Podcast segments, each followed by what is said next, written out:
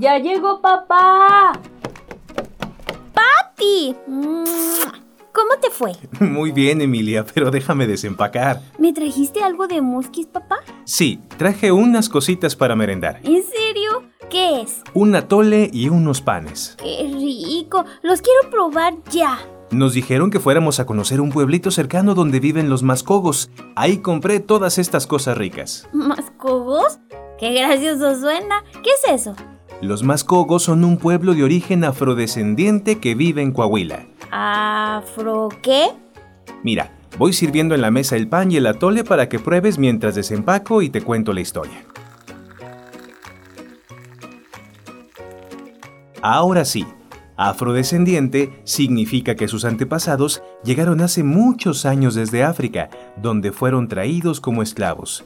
En el caso de los mascogos, tenían que trabajar muchas horas al sol en los campos de Estados Unidos. Los trataban muy mal y no podían decidir el futuro de sus familias. ¡Qué feo! Sí, era terrible. Por eso un grupo de ellos decidieron escapar y huyeron hacia el sur, a la Florida, donde convivieron con otros pueblos originarios llamados seminoles.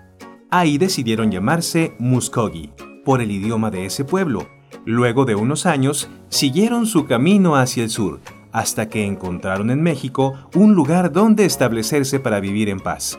¿Y ya no tienen que ser esclavos? No, desde el siglo XIX son libres y se establecieron en un pueblito llamado El Nacimiento de los Negros, donde obtuvieron el reconocimiento del gobierno y se convirtieron en mexicanos. Desde ahí ayudaron a cuidar la frontera durante muchas décadas, mientras transmitían las costumbres, los cantos y la comida a sus hijos. Desde 2017 están reconocidos como grupo étnico de Coahuila. ¡Qué rico está el atole y las empanadas, papá! ¿Cómo las preparan? Te sorprenderá saber que usan técnicas muy antiguas. Algunos dicen que vienen desde África.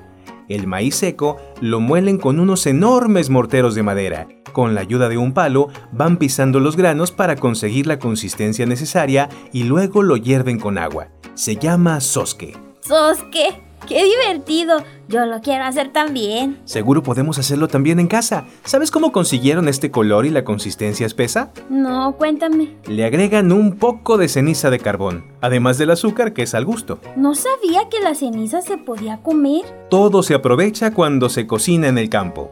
¿Y estos panes? Se llama tetapún.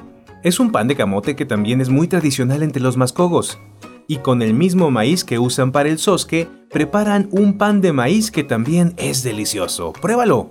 Mmm, sí está riquísimo, papá. Con cuidado, Emilia, hay mucho para compartir. Deja un poquito para tu mamá. El sosque está muy rico. ¿Cuándo me llevas a Muskis, papá? Ya veremos, Emilia, ya veremos.